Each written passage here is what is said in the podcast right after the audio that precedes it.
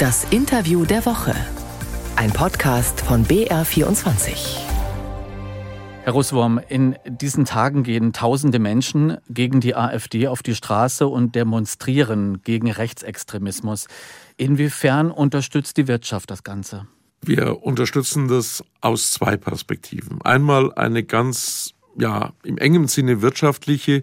Unser Land, Deutschland, ist so stark auf internationale Vernetzung angewiesen, profitiert von dieser Internationalität so sehr wie kaum ein anderes Land auf der Welt.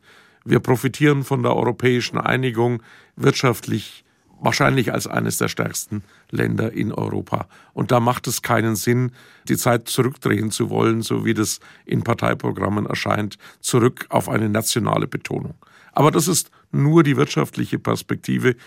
Wichtiger noch ist ja die Frage, welches Gesellschaftsbild, welches Menschenbild wollen wir in Deutschland denn pflegen, in welcher Gesellschaft wollen wir leben? Und auch da ist es wichtig, Stellung zu beziehen, dass wir nicht das Rad zurückdrehen, nicht in ein Familienbild der 50er Jahre, nicht in ein Bild, wo Inklusion abgeschafft wird und abgetan wird, als ein Experiment, wenn behinderte und nicht behinderte Kinder gemeinsam in die Schule gehen und gemeinsam lernen, was Normalität ist.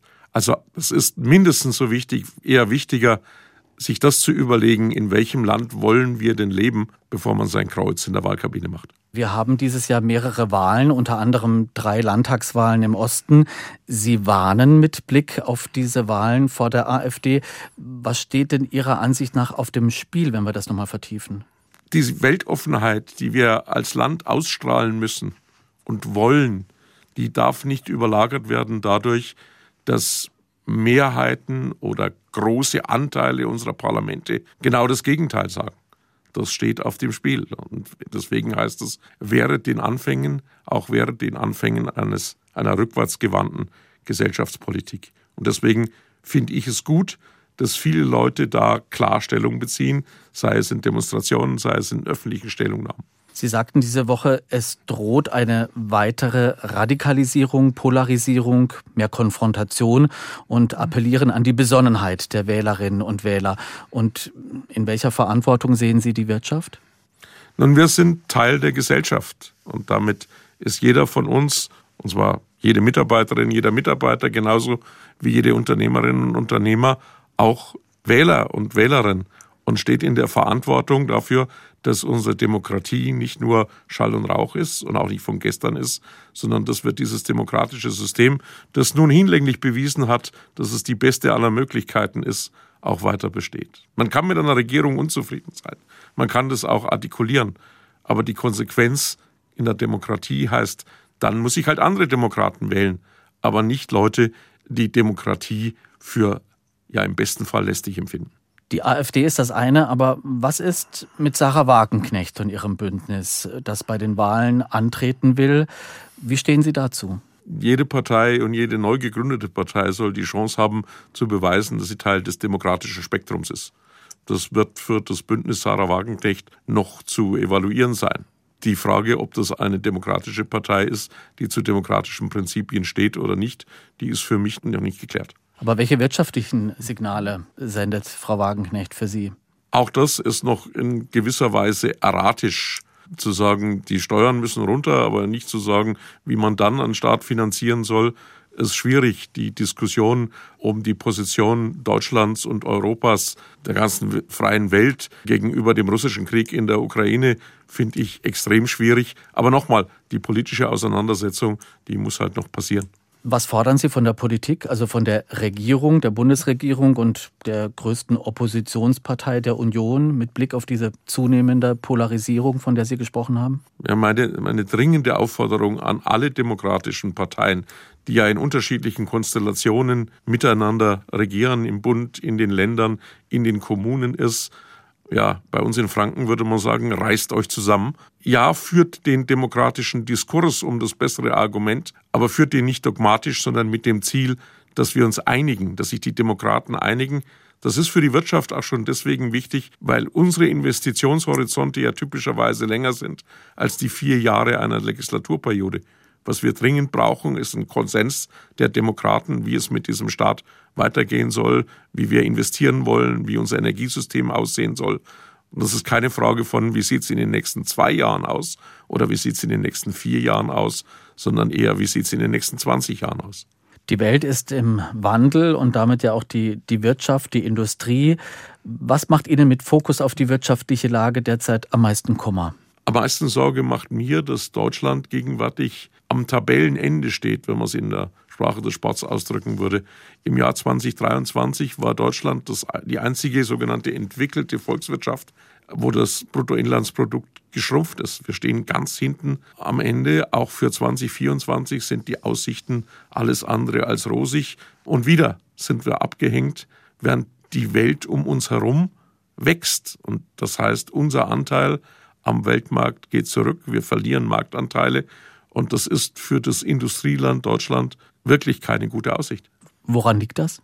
Das hat viele Ursachen. Zum Beispiel hilft es mal hinzugucken, warum es deutschen Unternehmen global manchmal ganz gut geht, aber Unternehmen in Deutschland dann eher nicht.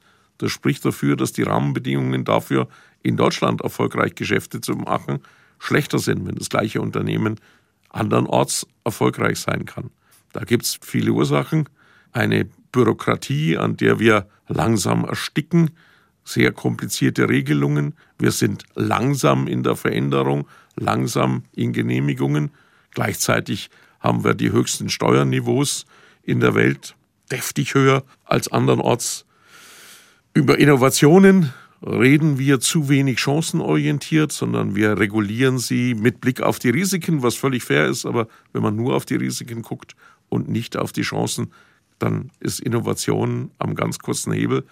Und diese ganze Melange, alles, was da zusammenkommt, das macht es schwierig für Unternehmen, manchmal teuer, manchmal auch inhaltlich schwierig. Sie sagten gerade, Sie sehen keine guten Aussichten. Was hat das denn für Folgen für die Unternehmen, für die Arbeitsplätze, für die Menschen? Nun, die Sache mit den Arbeitsplätzen ist natürlich kein einfacher Indikator mehr. 80 Jahre lang haben wir in Deutschland gelernt, wenn die Arbeitslosigkeit niedrig ist, geht es der Wirtschaft gut und umgekehrt. Da muss man jetzt vorsichtiger sein. Meine Generation geht demnächst in Rente.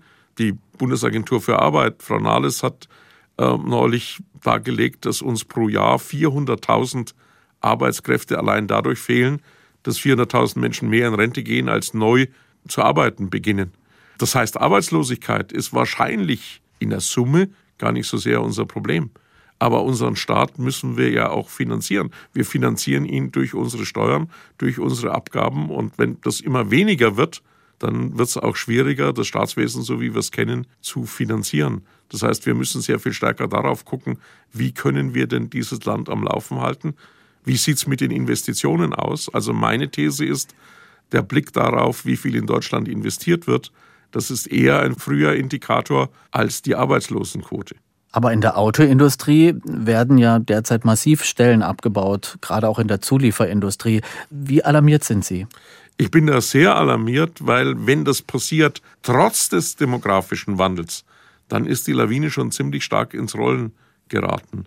Und wir sollten auch nicht vergessen, äh, das sind hochqualifizierte Arbeitsplätze, das sind gut bezahlte Arbeitsplätze, auch Arbeitsplätze in, wie ich meine, sehr vernünftigen, sehr anständigen Arbeitsbedingungen, die sich nicht so einfach ersetzen lassen. Welche Schuld trägt die Politik, die Bundesregierung? Nun, es gibt ein paar Rahmenbedingungen, die sind politisch verantwortet. Das Thema, wie hoch die Steuern sind, ist eine politische Verantwortung. Die Frage, wie schnell oder wie langsam Genehmigungen in Deutschland passieren, die Frage, wie viel Bürokratie wir den Unternehmen aufbürden, die sie erledigen müssen, statt ihrem Geschäft nachzugehen, das sind politische Entscheidungen. Aber auch Infrastrukturthemen sind politische Entscheidungen bis dahin, dass niemand so tun muss, dass zum Beispiel der Energiepreis in Deutschland, der auch Rekordhöhen hat im Weltvergleich, dass der, ein, äh, dass der Gott gegeben ist, dass der natürlich ist. Ein guter Teil der Energiekosten, die wir alle zahlen, sind auch staatlich festgelegt. Was erwarten Sie von der Politik? Was muss sich ändern? Nun, es gibt ein paar Dinge, die man wirklich anders machen kann. Zum Beispiel, wenn wir uns einig sind, dass wir dekarbonisieren müssen, und ich hoffe, wir sind uns da einig, dann kann man das sehr teuer machen oder man kann auch drauf schauen, wie wir dann äh, eine Tonne CO2 möglichst effizient einsparen. Und da äh, hilft es erheblich, nicht ständig die 100%-Marke vor Augen zu haben, denn wie im richtigen Leben sind die letzten fünf oder die letzten zehn Prozent die teuersten. Wir würden dringend vorschlagen, dass wir erstmal die ersten 90 Prozent, die relativ geradlinig zu adressieren sind, an CO2-Ausstoß runternehmen.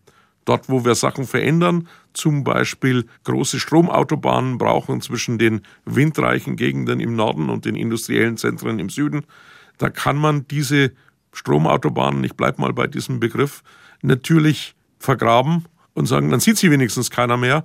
Aber unterirdische Leitungen kosten halt um einen Faktor drei bis sechs mehr, als wenn das eine Hochspannungsleitung ist. Nein, die Hochspannungsleitung wird keinen Schönheitspreis gewinnen, aber bei einem Faktor fünf zu einer, äh, zu einer Erdverkabelung darf man schon mal die Frage stellen, ob man diese zweistelligen Milliardenbeträge für die Erdverkabelung ausgeben will, die wir alle wieder auf unserer Stromrechnung wiederfinden werden, als Privatpersonen genauso wie die Unternehmen. Nun hat das Jahr erst begonnen. Ist 2024 eine Kehrtwende möglich? Was erwarten Sie?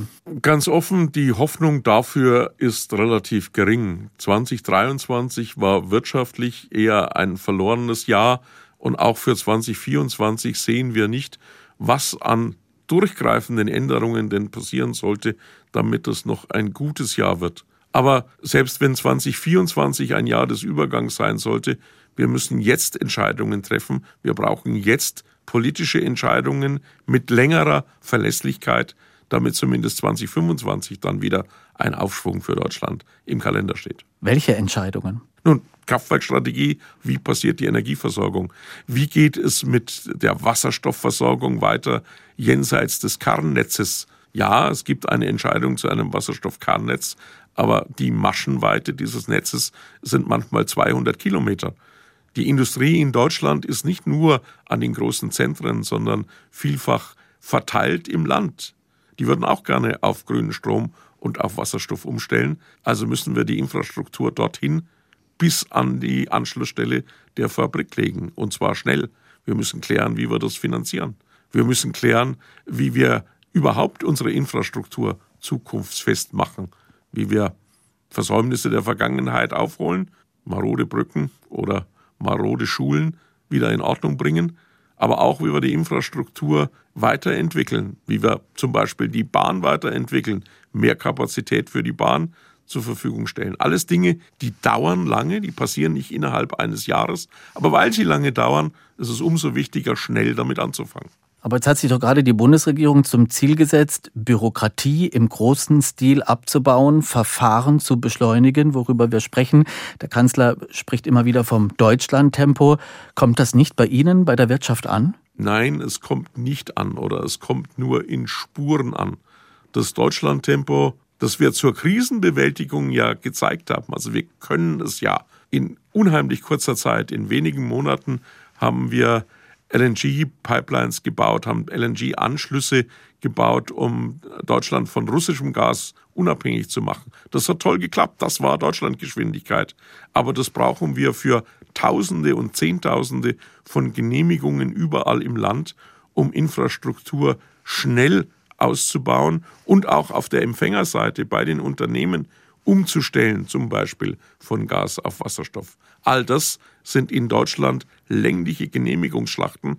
Und nein, wir erleben nicht, dass das schneller wird. Im Gegenteil, wir erleben immer mehr Gesetze, die noch mehr Bürokratie erzeugen. Wir müssen so viel dokumentieren, und zwar dokumentieren, dass wir alles richtig machen. Ich vergleiche das immer, wenn wir privat unterwegs sind und unser Auto parken. Dann parken wir ordnungsgemäß und wenn jemand falsch parkt, gibt es einen Parküberwachungsdienst und jemand kriegt einen Strafzettel. Mit den Unternehmen in Deutschland gehen wir so um, als seien sie grundsätzlich Parksünder. Das heißt, ich muss grundsätzlich dokumentieren, dass ich es richtig mache. Das wäre so, wie wenn ich hier auf einen ordentlichen Parkplatz fahre, ein Parkticket ziehe und dann noch einen Bericht nach Flensburg schicken muss, dass ich richtig geparkt habe. Das kann doch nicht richtig sein. Woran liegt das denn, dass das nicht in die Gänge kommt? Also fehlt der politische Wille oder was ist das Problem? Ich glaube, wir sind inzwischen in Deutschland in einer Komplexitätsfalle angekommen, auch in der Politik.